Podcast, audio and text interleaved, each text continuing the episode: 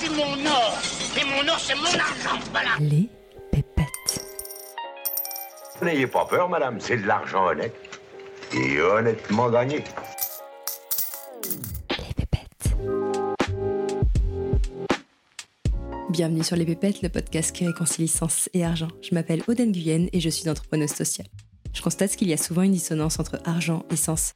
Comme si ça sonnait faux de générer de l'argent en exerçant une activité qui nous passionne et en ayant un impact positif sur la société. J'ai donc décidé de prendre le micro pour donner la parole à celles et ceux qui maîtrisent le sujet et qui peuvent nous offrir un nouvel éclairage sur l'argent et sur le sens qu'on lui donne. Et si après ça vous voulez encore plus de pépettes, retrouvez-moi sur Instagram, les pépettes podcast, où je serai ravie de papoter avec vous et d'approfondir les sujets qu'on aborde ici. Je suis particulièrement excitée aujourd'hui à l'idée de vous proposer la conversation la plus enrichissante que j'ai eue jusqu'à ce jour. Si comme moi vous aspirez à vivre une vie épanouie et riche de sens, vous êtes au bon endroit. Pour m'aider à y voir plus clair sur la relation qui existe entre argent, bonheur et sens, j'ai fait appel à Michael Mango qui est économiste du bonheur. Son rôle, c'est d'étudier comment l'économie contribue au bonheur, comment la situation économique d'un individu et ses décisions économiques vont influencer son propre bonheur.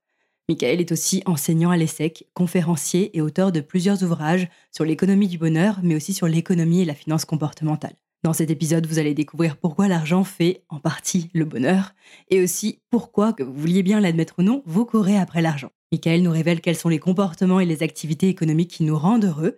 J'ai aussi cherché à comprendre d'où vient cette crise de sens qu'on connaît dans les pays riches et quelle voie s'offre à nous pour redonner du sens à nos vies. Allez, je ne vous en dis pas plus et vous laisse nous rejoindre dans cette discussion passionnante. Très bonne écoute. Bonjour Michael. Bonjour Aude. Tu sais que j'avais hâte de te recevoir dans ce podcast parce que tes réflexions, tes recherches en matière d'économie du bonheur me passionnent. Qu'est-ce qui t'a amené à devenir économiste du bonheur? C'est un long cheminement euh, personnel qui a commencé déjà par l'économie comportementale. J'ai fait une euh, thèse de doctorat en économie comportementale. Donc l'économie comportementale, c'est euh, en fait l'envers de la pièce si, euh, si tant est que l'économie du bonheur est une pièce. L'économie comportementale regarde comment la psychologie vient interférer dans les décisions économiques, nous empêchant d'être rationnels, parce que l'objectif de l'économie, c'est, c'est des individus rationnels qui font tout de bien pour maximiser leur bien-être. Et donc l'économie comportementale regarde comment la psychologie, des biais psychologiques viennent interférer là-dedans. Alors que l'économie du bonheur, c'est l'envers de cela. C'est regarder comment l'économie va participer au bien-être subjectif des gens. Après avoir passé une dizaine d'années à m'occuper d'économie comportementale, j'ai euh, étendu mon périmètre à l'économie du bonheur. Donc comme ça, j'ai les deux versants de la pièce, les deux versants de la montagne ou les deux, euh, deux facettes de la pièce. Moi, ce que j'ai aimé euh, apprendre et comprendre à travers tes travaux, c'est le lien qui existe entre l'argent, le bonheur et le sens. Alors, je vais mettre tout de suite les pieds dans le plat. On dit que l'argent ne fait pas le bonheur. Est-ce que c'est vrai? C'est- vraiment la question fondamentale de l'économie du bonheur. C'est à partir de, cette question que s'est construite toute la discipline. Et euh, la réponse, on l'a. La réponse est euh, entre deux, on va dire. C'est-à-dire que l'argent aide une dimension du bonheur qui est la satisfaction de la vie. Et l'aide assez significativement, c'est-à-dire que les personnes qui ont de, de hauts revenus ont plus de chances, beaucoup plus de chances, de se dire très satisfaites de leur vie. En revanche, pour une autre dimension du bonheur qui est euh, le bien-être émotionnel, le bien-être émotionnel, donc c'est euh, avoir plus d'émotions positives que négatives dans une journée type, le lien là reste positif mais est beaucoup moins évident. Si on doit faire une réponse simple, c'est oui, l'argent euh, contribue au bonheur, mais si on va dans le détail, il y a plein de limites à ce point. Et quel est le lien entre l'argent et le sentiment de sens qu'on ressent dans sa vie? Eh bien, alors ça, déjà, faut savoir qu'il y a beaucoup moins de, chercheurs qui s'intéressent à la relation entre euh, variables économiques et sens qu'il n'y a de chercheurs qui s'intéressent à la relation entre l'économie et le bonheur. Donc déjà, euh, sur ce point, je peux avancer quelques travaux, mais il n'y en, a pas, euh, en a pas des centaines. Donc vous avez quelques chercheurs qui sont intéressés à la relation entre revenu et sens, et sentiment de sens. Et le résultat est à peu près le même que pour le bonheur, c'est-à-dire que le- globalement, le lien est positif, mais depuis peu, on commence à avoir des résultats qui montrent, et pour le sens et pour le bonheur, que passer un certain seuil de revenu, le sentiment de sens ou le sentiment de bonheur tendent plutôt à diminuer. Donc c'est une relation qui est globalement croissante, positive, mais passer un certain seuil qui devient négatif. Alors on a besoin encore de, de confirmation pour le sentiment de sens, parce que comme je, je te l'ai dit, il n'y a pas encore beaucoup de recherches là-dessus, mais globalement, c'est le même schéma qui se dessine.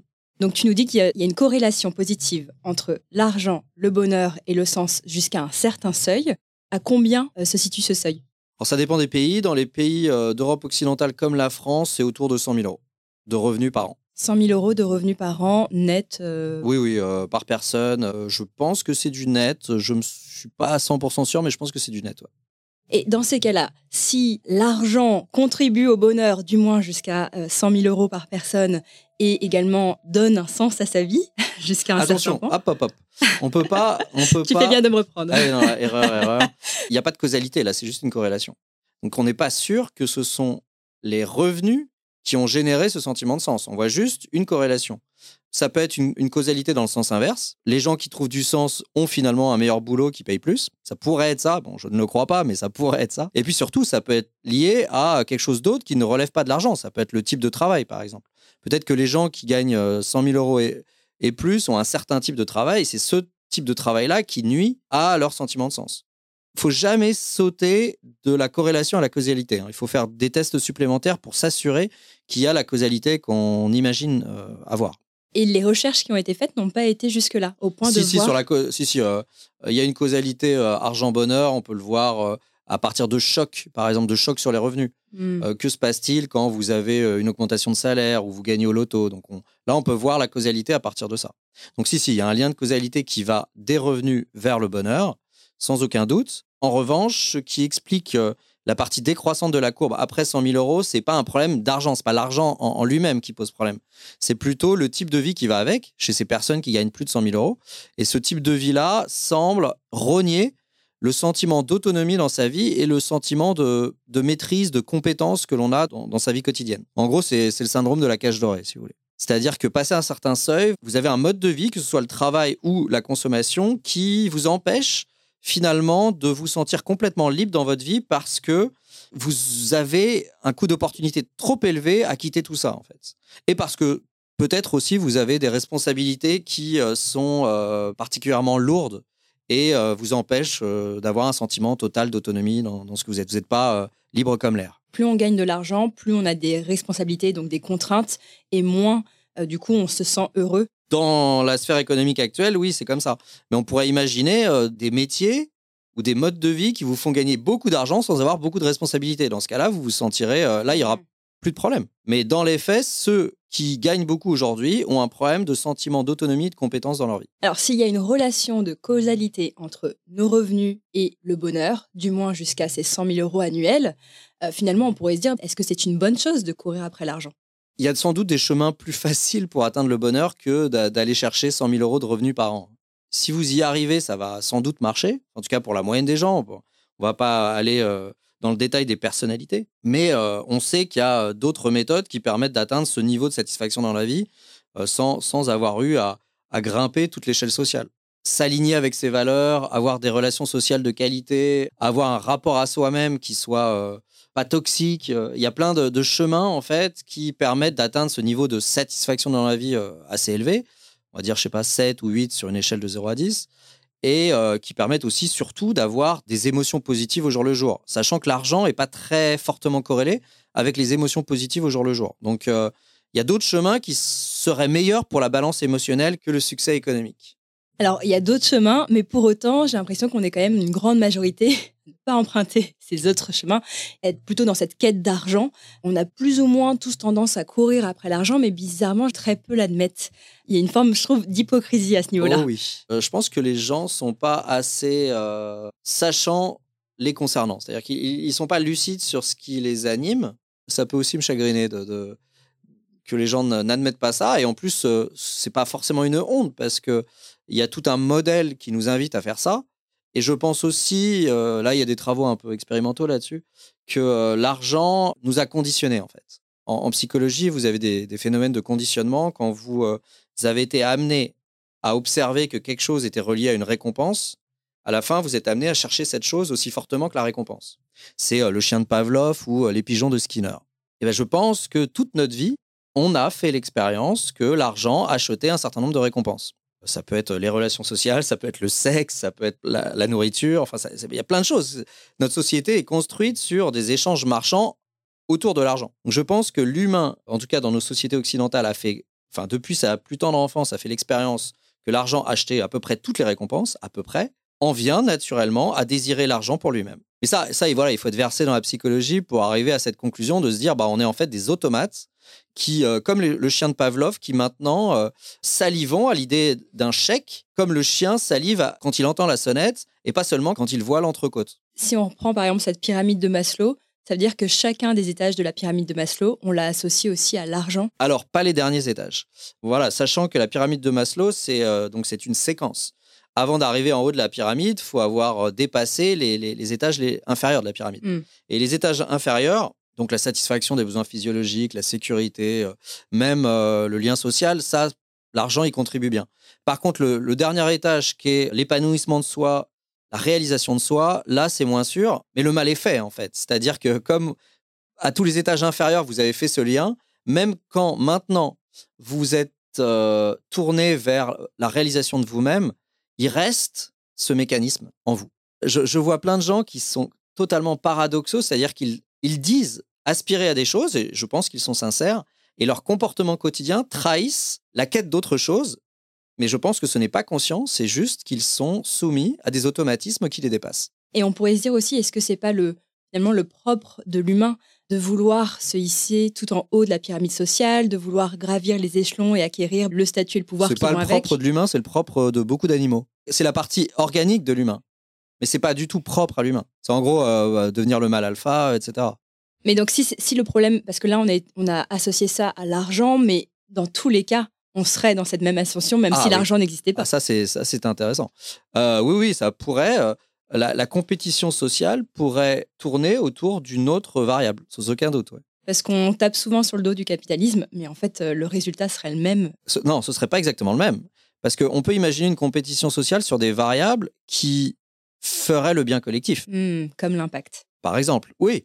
Celui qui a la euh, plus grande utilité sociale et se battre pour ça. Voilà, ça pourrait être ça. Euh, donc, euh, je n'arriverai pas à la même conclusion que toi, qui est de dire, quoi qu'il arrive, le mal serait là. Non, la compétition serait là, mais elle se ferait peut-être pour quelque chose de socialement utile. Parce que vous écrivez dans votre livre Heureux comme Crésus, cette course pour le statut pourrait n'être au final qu'une course pour le sexe et la reproduction. Ça, c'est ça, c'est le point de vue de la psychologie évolutionniste auquel je souscris personnellement.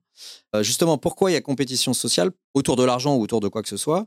C'est parce que euh, y a compétition sexuelle pour l'autre l'autre sexe et euh, pour avoir des partenaires, pour propager ses gènes à la vitesse la plus grande possible. C'est la seule explication qui donne une, une logique à l'ensemble, en fait. C'est-à-dire qu'il y a compétition parce qu'il ne faut pas être moins bon que l'autre Sinon, on va perdre la compétition sexuelle. Donc, on est obligé de regarder ce que fait l'autre et d'être au moins à son niveau, si ce n'est meilleur. S'il n'y avait pas cet objectif évolutionniste derrière, je ne comprendrais pas la comparaison sociale qui est, alors, elle, omniprésente. On a mille travaux sur la compétition sociale. Ça, il y a zéro doute là-dessus. Mais bon, euh, j'insiste, ce n'est qu'une interprétation euh, à laquelle je souscris, mais une interprétation euh, quand même. Qu'est-ce qu'une vie bien vécue selon vous? Là, c'est très personnel comme question parce qu'en tout cas, euh, mes disciplines ne sont pas là pour donner des jugements de valeur sur qu'est-ce qu'une bonne vie, une mauvaise. Mes disciplines expliquent juste des mécanismes. Donc après, à titre personnel, euh, donc là, quel serait mon jugement là-dessus? Euh, Pour moi, c'est une vie qui mêle du bien-être subjectif, que ce soit du bonheur, du plaisir, de la joie, tout ça peut se discuter, mais qui a un autre pendant qui est l'impact pour la collectivité. donc c'est l'effet sur la collectivité. Donc, et qui là est beaucoup plus objectif c'est une vie qui est à la fois tournée vers soi et tournée vers sa subjectivité, mais aussi tournée vers les autres en essayant d'avoir des résultats positifs objectifs. J'ai vraiment du mal avec les, vies qui sont tournées uniquement vers soi-même et vers un moi très subjectif, c'est-à-dire juste un sentiment. Chasser juste un sentiment. Mais dans ce cas-là, prenez des champis, quoi. Prenez un truc qui vous met dans une, réalité complètement virtuelle et peu importe le réel, si l'objectif n'est pas important, si le, tout ce qui est objectivé n'est pas important, alors euh, chassez juste le sentiment à partir de substances. Je ne comprends pas la logique de ce genre de vie en fait. Les pépettes. Tout à l'heure, vous nous disiez qu'il y a d'autres euh, chemins qui existent pour avoir la vie auquel on aspire, d'autres chemins que le fait d'être dans cette quête d'argent. Quelles sont euh, les autres voies qui s'offrent à nous et qu'on pourrait privilégier pour avoir une vie plus riche et plus épanouie. En économie du bonheur, il y a certains travaux dont les conclusions sont vraiment évidentes, euh, qui ne vous font pas tomber de votre chaise. Et puis, vous avez quelques travaux qui sont beaucoup plus surprenants pour un économiste. Par exemple, tous les travaux sur le bénévolat ou le don, donc sur la philanthropie, on va dire. euh, on a repéré que c'était beaucoup plus efficace pour générer du sentiment de bonheur, donc que ce soit de la satisfaction de la vie ou des émotions positives, que euh, la consommation pour soi, en fait.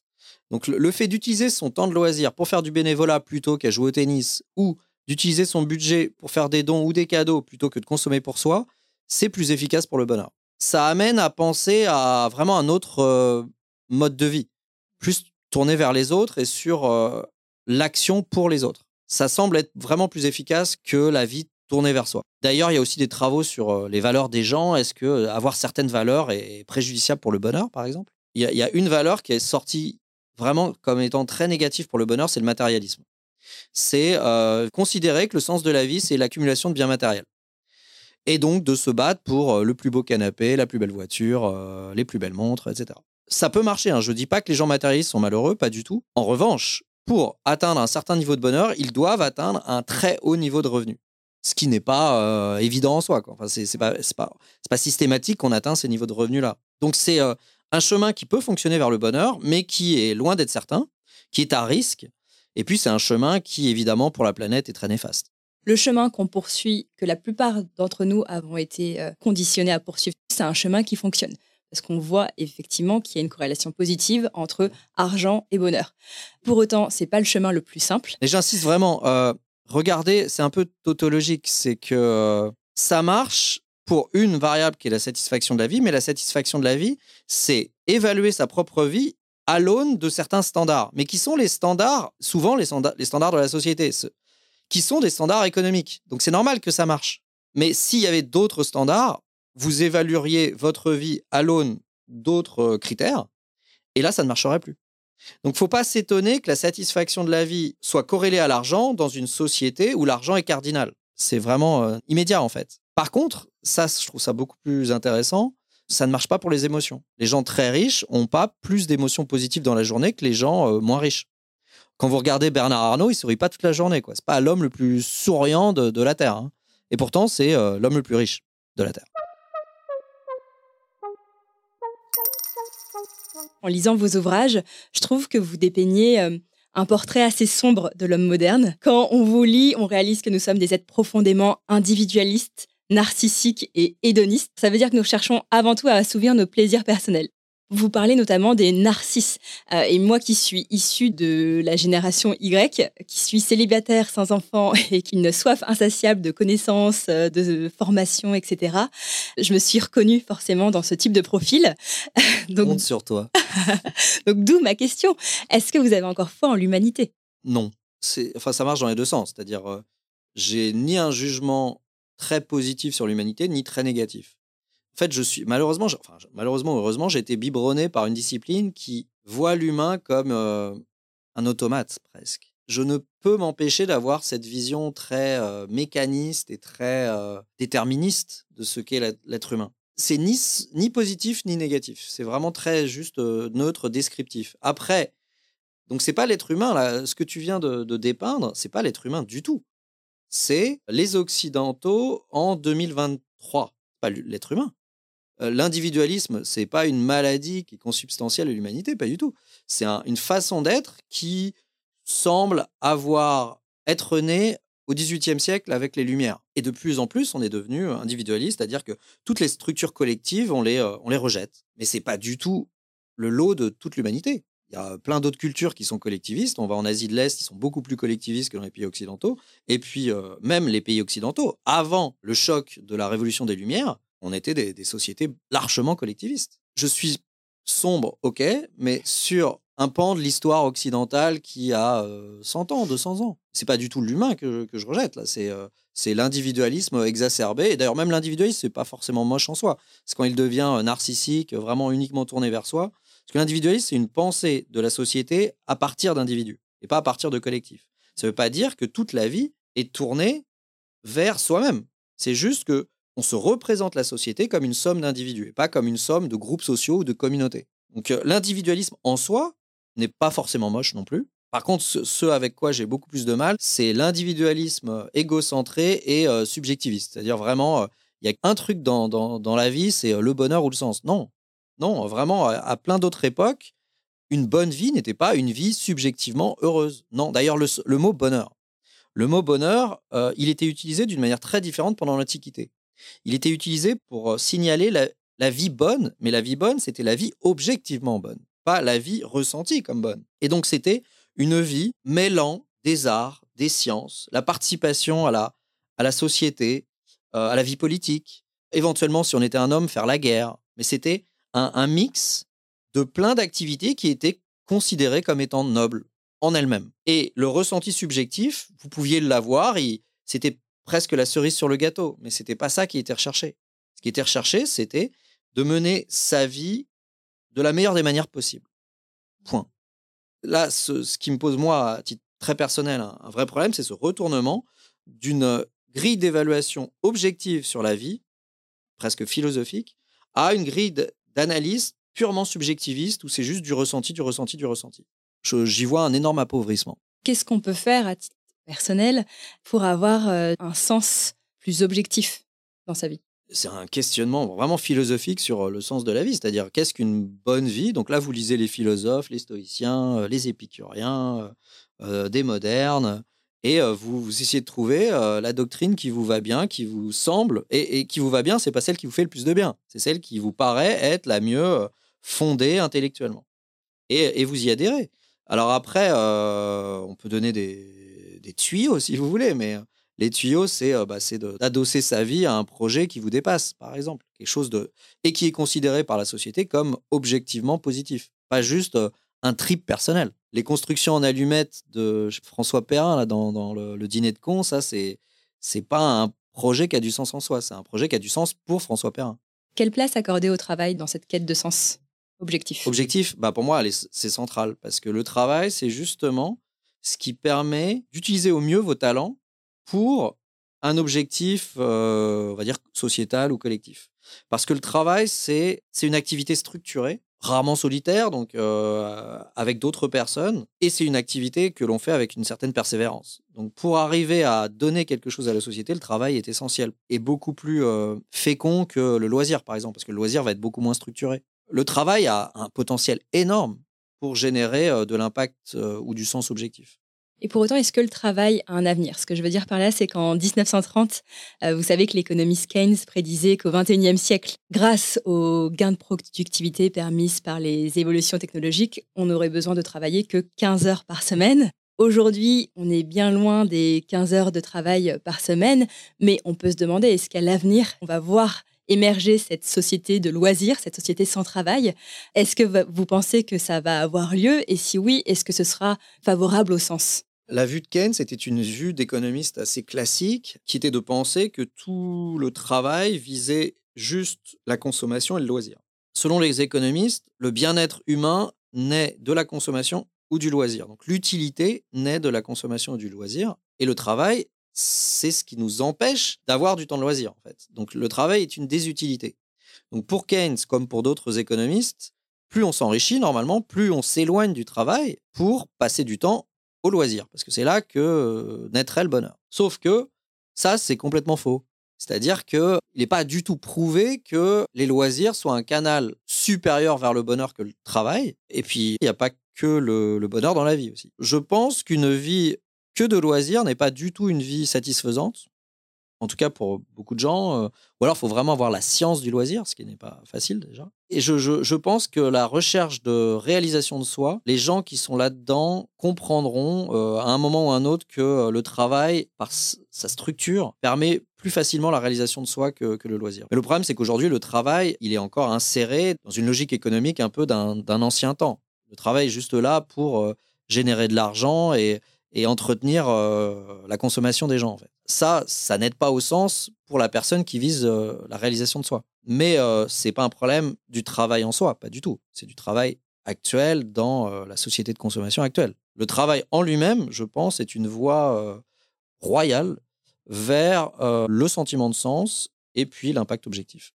Alors, est-ce que vous pensez finalement qu'on va travailler de moins en moins ou qu'on va réussir à transformer le travail pour que le travail soit mis au service de ce sens plus objectif Ah, je pense que ça va se faire en deux temps, qu'il y aura euh, une décroissance du travail dans les décennies prochaines, et qu'après, il y aura un retour en grâce du travail. Le travail ne nourrit plus les aspirations post-matérialistes des gens, un certain nombre de personnes vont se détourner du travail, mais la vie oisive au sens propre du terme, pas de jugement de valeur, la vie, la vie de loisir ne va pas satisfaire non plus les gens. Et donc, je pense qu'ils reviendront au travail. Une fois qu'on se rendra compte que finalement, euh, l'absence de travail ne nous rend pas suffisamment heureux ou nous ne nourrit pas suffisamment, on y reviendra.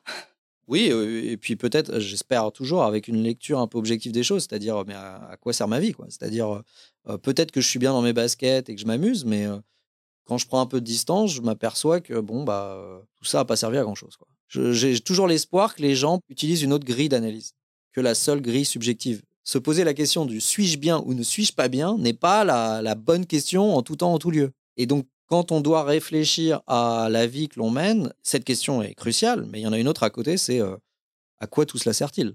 Comment vous, vous avez trouvé le sens dans votre vie? Quelle forme ça prend? À participer au bien commun, euh, notamment via euh, la propagation de savoir, est quelque chose qui me tient à cœur et que j'ai trouvé assez tôt, en fait. Donc, moi, j'ai pas trop de problèmes de sens dans ma vie. C'est pas, c'est pas le, gros sujet. Très vite, j'ai été sur des choses qui, de manière subjective, faisaient du sens pour moi. Moi, juste apprendre, comprendre, fait beaucoup de sens pour moi. Me sentir grandir dans ma compréhension du monde, c'est quelque chose qui fait beaucoup de sens. Et puis, le fait d'utiliser ça pour propager le savoir via des conférences, des livres ou des cours en école de commerce donne un sens objectif à l'ensemble. Donc le savoir, il n'est pas juste gardé en moi, il est, il est passé aussi. Donc l'ensemble tient bien la baraque. Moi, ce que je trouve très difficile quand on parle de sens, c'est justement d'avoir cette cohérence dans tous les domaines de sa vie. Pourquoi chercher la cohérence? Bah Parce que le sens passe pas la, passe pas la cohérence, c'est ce que vous nous apprenez. C'est juste.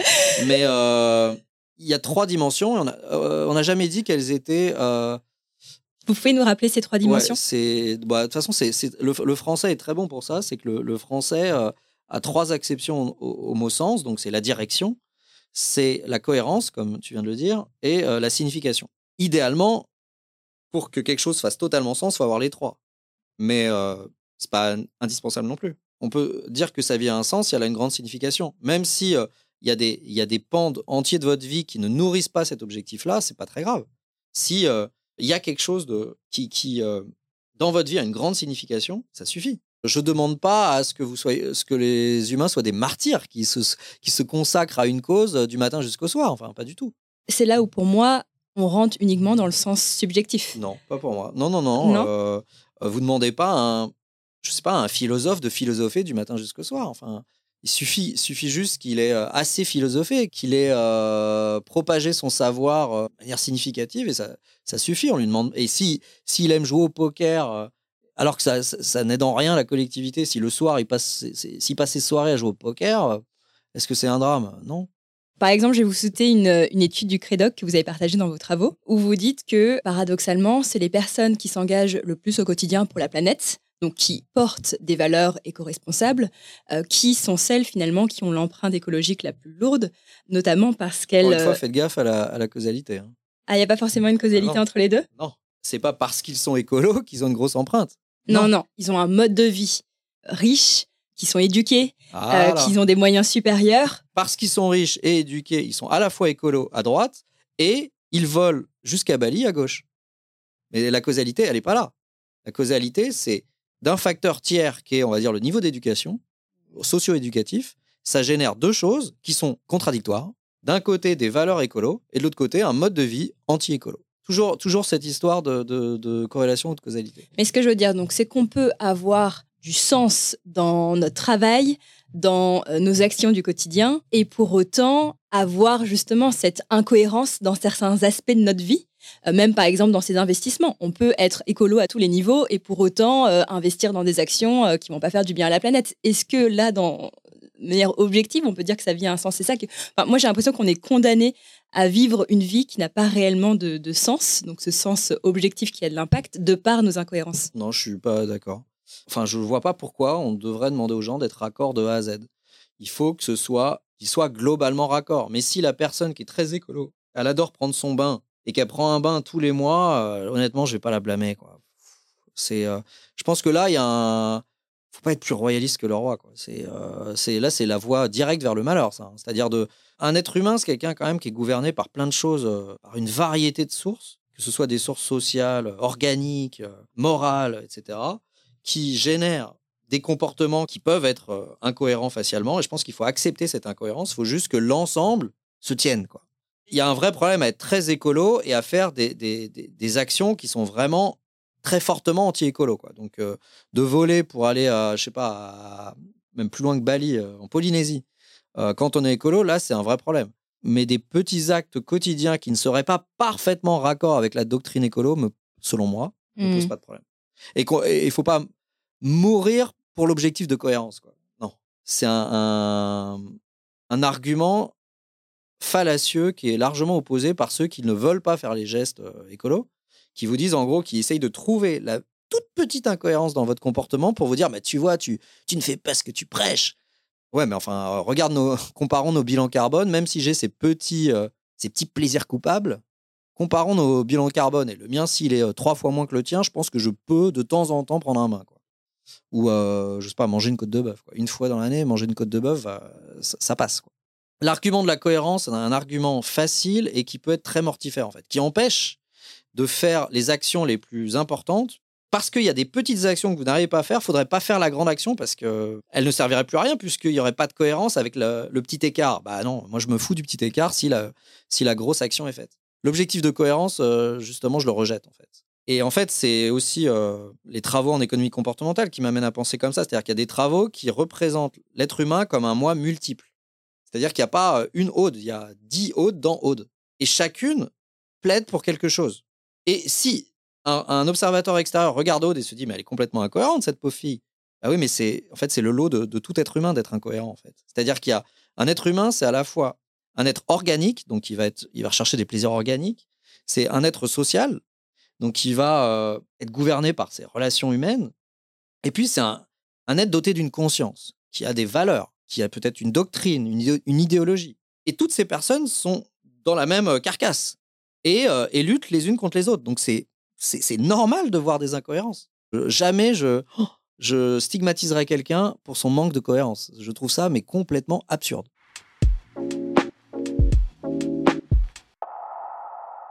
Si on revient à notre euh, Homo economicus, donc cet agent économique ultra rationnel qui chercherait quand même à, maximiser, disons, son niveau de bonheur, quelles activités il aurait intérêt à privilégier pour euh, maximiser ce sentiment euh, vous avez cité tout à l'heure le bénévolat, le don. Est-ce qu'il y a d'autres activités qui favorisent le bonheur? Bon, la consommation, c'est pas terrible. Euh, la consommation, on, a remarqué que ça boostait très ponctuellement seulement la satisfaction de la vie et très vite, on retourne vers son niveau de base. Et ça vaut pour à peu près tout, y compris les biens durables. Une nouvelle voiture, une nouvelle maison, c'est un impact de quelques mois, maximum une année sur le bonheur. Dans les consommations, on a quand même vu des trucs qui laissaient des traces un peu plus durable sur le bonheur. Euh, par exemple, les expériences, un, voyage euh, ou je sais pas euh, quelque chose d'un peu fou que vous avez fait. ça reste en vous et, ça laisse une trace sur votre bien-être. C'est-à-dire que vous n'êtes plus exactement la même personne et le seul fait de se remémorer ça booste votre bonheur. Après, sur l'épargne, par exemple, on a repéré que ce qui était vraiment important, c'était pas d'avoir beaucoup d'épargne, c'était d'avoir de l'épargne liquide à disposition en cas de coup dur.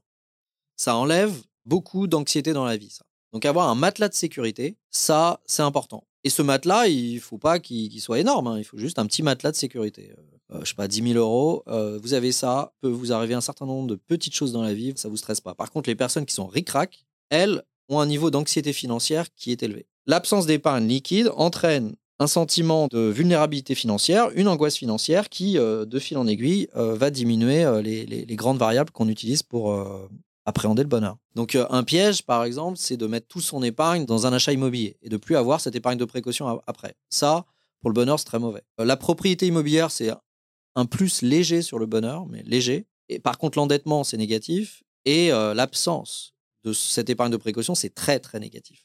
Donc, vaut mieux acheter plus petit et garder 10-20 000 euros de côté plutôt qu'acheter un poil plus grand et ne pas avoir ces 10-20 000 euros de côté.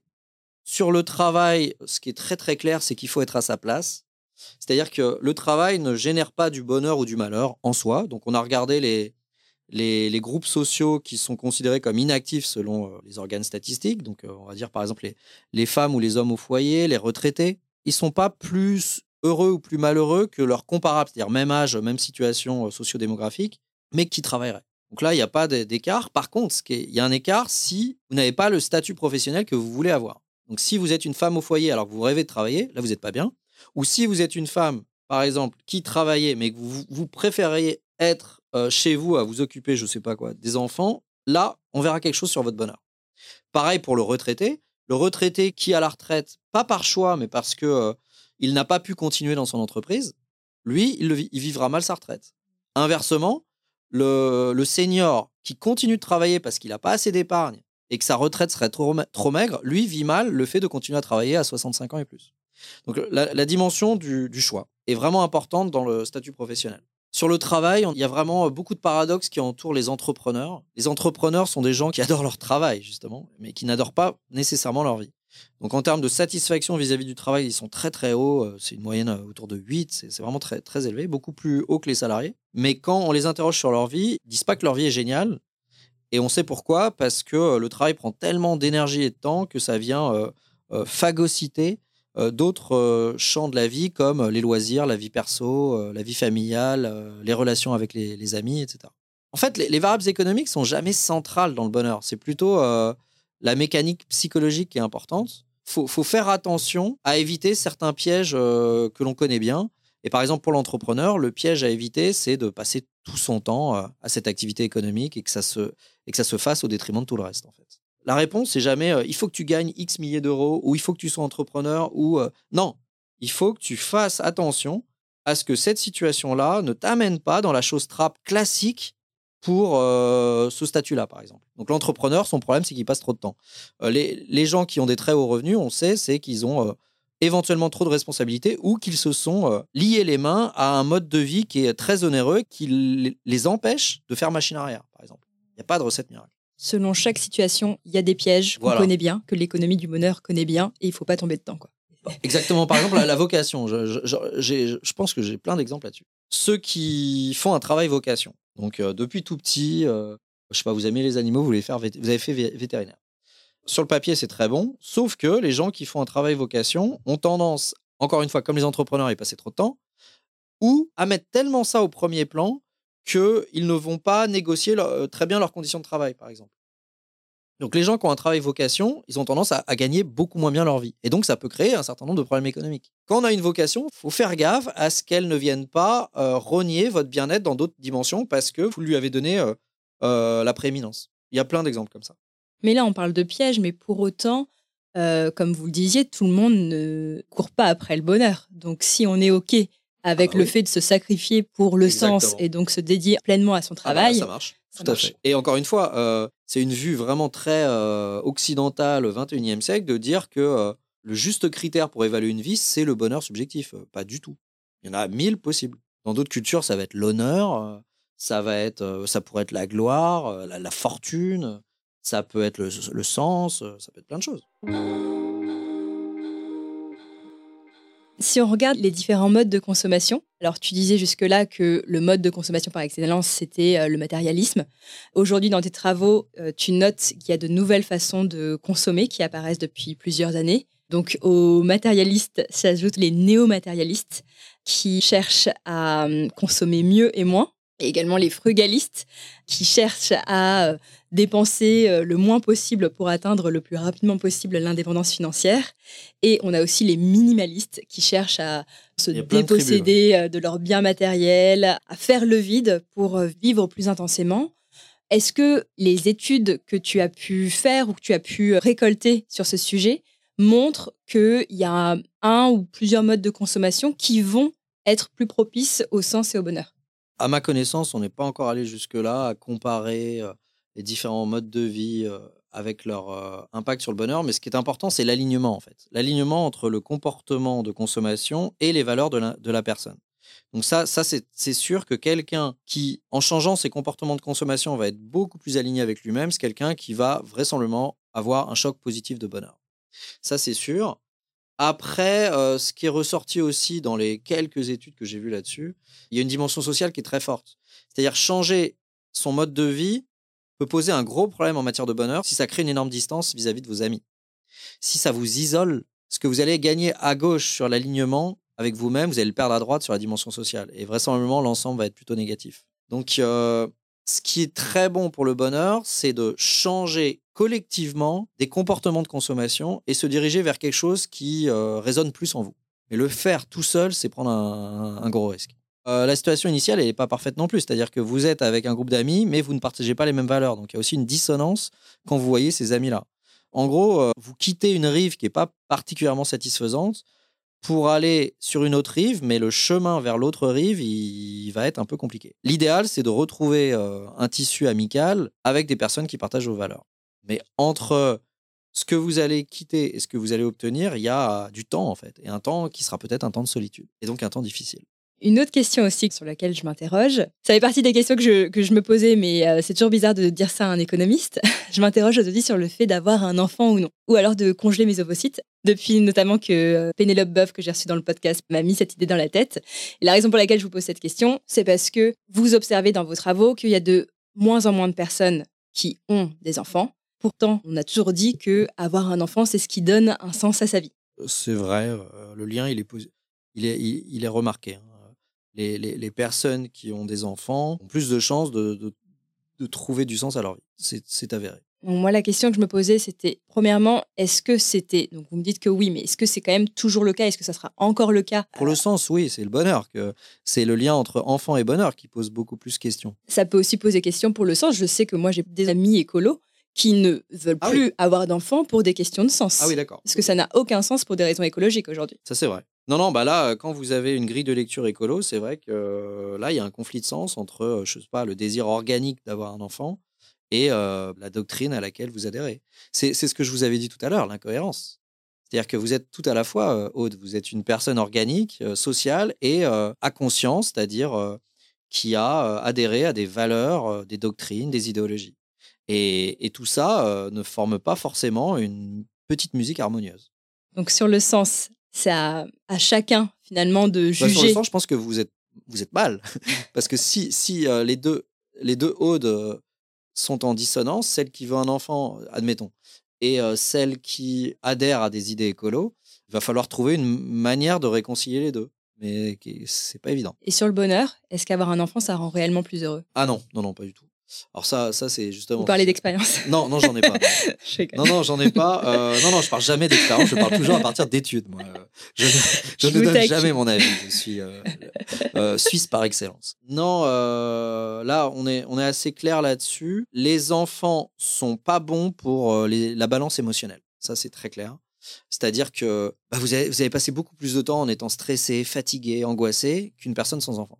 Il y aura des, des moments positifs évidemment, des moments de joie, de grande joie même. Mais si on regarde euh, moment par moment, sans juger par l'intensité des moments, parce que ça c'est compliqué, on n'a pas de d'édonomètre. Donc euh, si on regarde juste euh, des temps passés dans certains états émotionnels, les parents ont vraiment une balance émotionnelle dégradée par rapport aux non-parents. Donc beaucoup plus d'émotions négatives et aussi un peu moins d'émotions positives parce que ont moins de temps pour leurs loisirs, ont moins de temps pour les relations sociales, ils n'ont pas le temps pour aller boire des coups avec les, avec les copines et, et, ça, ça se ressent en fait dans la balance émotionnelle. Donc sur la partie émotion, c'est assez clairement négatif, sur la partie sens, c'est clairement positif et sur la partie satisfaction de la vie, euh, là, il y a encore un, débat d'experts là-dessus. Il y a certaines études qui montrent que c'est négatif, d'autres qui trouvent que c'est positif, donc il y a il y a peut-être, faut, faut voir à quel âge on prend les enfants, etc. Quoi. Donc, euh, c'est pas très clair. Moi, je, je parierais sur euh, aucun impact euh, moyen significatif sur la mmh. satisfaction de la vie. Donc, on peut être vraiment satisfait de sa vie en ayant des enfants et sans en avoir. Mmh. Par contre, faut pas se croire Superman ou Superwoman au quotidien, ça va être compliqué. Il y aura de la fatigue, il y aura du stress et ça va rejaillir dans votre balance émotionnelle, ça c'est sûr. Et dans le sens, bah, il y a un sens naturel à avoir des enfants. Il y a un côté, euh, je sais où je vais, il y a une direction très claire. Euh, l'éducation de mes enfants, les faire grandir euh, pour qu'ils deviennent adultes, etc. Il y a une sorte de chemin naturel une fois qu'on a des enfants. Mais comme tu l'as dit, ça peut venir à l'encontre d'autres représentations du monde. Oui, dans ces cas-là, la, direction qu'on ne trouve pas forcément soit dans son travail, soit dans les autres domaines de sa vie, là, on le retrouve avec le fait de fonder une famille. Il y a très peu de travaux d'économie du sens, mais il y a beaucoup de de, travaux sur le sentiment de sens, donc fait, fait, plutôt par des psychologues. Et les personnes qui ont le plus de chances de ne pas trouver du sens à leur vie, on, a un portrait robot, hein, très clair. Hein. Mmh. C'est le célibataire sans enfant qui ne croit pas en Dieu. Alors là, lui, il est pas bien. C'est moi. c'est moi aussi. C'est moi. Merde. Et euh, Comment on fait, Michael? C'est- compliqué. Et puis, on a vu aussi que dans les pays occidentaux, plus généralement dans les pays riches, il y a un problème de, de manque de sens à la vie. Il y a une étude vraiment emblématique là-dessus qui a regardé le sentiment de sens déclaré par les gens dans euh, 200 pays. Et ils ont repéré une relation qui est très clairement négative entre le revenu par habitant, le PIB par habitant, et euh, le sentiment de sens dans la vie. Plus les pays sont riches, plus la fraction de personnes qui ne trouvent aucun sens à leur vie est élevée. Et on arrive dans les pays les pires, et la France est pas loin d'être dans les pires, à plus d'un tiers des personnes qui ne trouvent aucun sens à leur vie. Les, chercheurs euh, se sont questionnés là-dessus parce que pour le bonheur, c'est la relation exactement inverse. Plus les pays sont riches, plus il y a de gens qui se disent satisfaits de leur vie. Donc pourquoi une relation négative sur le sens? Donc les chercheurs se ont phosphoré là-dessus et la conclusion, c'est la religion. C'est que dans les pays riches, ce sont la plupart du temps des pays euh, sécularisés et euh, où la religion a beaucoup moins d'importance dans la vie.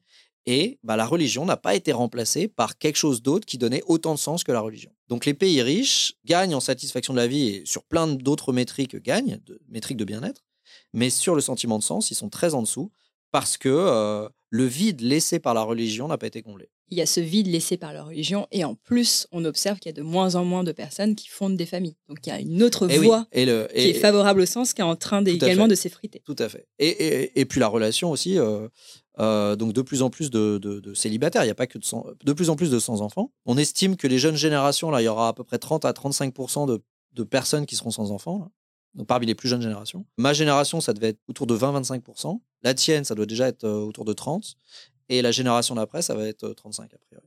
Dans les pays les plus avancés sur ce chemin-là, on est déjà à 35-40 au, au Japon.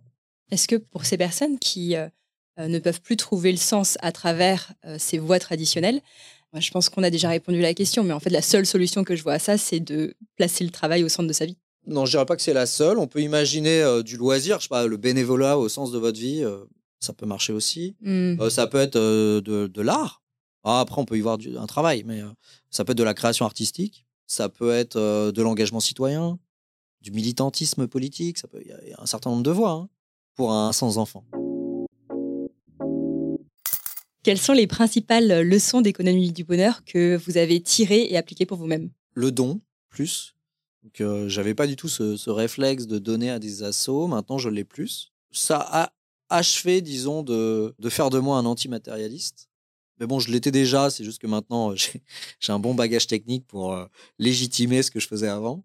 Une Voilà, plus grande pas- source de motivation. ça a pas voilà ça a pas du tout euh, été révolutionnaire pour moi Non je dirais le don et les cadeaux pour les, gens autour de moi plus qu'avant. Bah, je suis fils unique en plus donc donc là de, cette génération de cette époque et en plus fils unique j'étais assez tourné vers mes petites consommations et en fait voilà j'ai compris un certain nombre de choses sur le lien et l'importance du lien et, et utiliser son son budget personnel pour ça est quelque chose que je fais plus volontiers maintenant qu'avant. Pour finir, est-ce qu'il y a une dernière chose que vous aimeriez nous partager pour aider les auditeurs et moi-même qui avons envie peut-être d'une vie euh, plus riche et plus épanouie. De pas mettre le bonheur au centre, tout simplement, d'avoir euh, une recherche d'une vie qui soit plus riche, plus grande que le bonheur, et de comprendre que la société de consommation nous tend un piège. Et que euh, elle nous invite à penser une sorte de moi tout puissant serait la voie royale vers la vie la plus géniale possible. Je pense que c'est vraiment une très très grande erreur. Et que c'est plutôt le moi connecté, le moi aligné, le moi en action le moi euh, qui contribue à une grande œuvre collective qui euh, aura euh, la vie à la fois la plus objectivement noble et la plus subjectivement appréciable.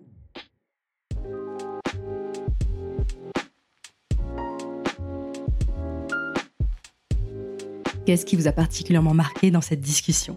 Quelles sont les décisions économiques que vous pourriez prendre? Quels sont les comportements et les activités que vous pourriez privilégier pour augmenter votre niveau de bonheur et votre sentiment de sens si, bien évidemment, ce sont des choses que vous poursuivez Je vous partagerai en détail dans la newsletter des pépettes les leçons d'économie du bonheur que j'ai décidé d'appliquer pour moi-même.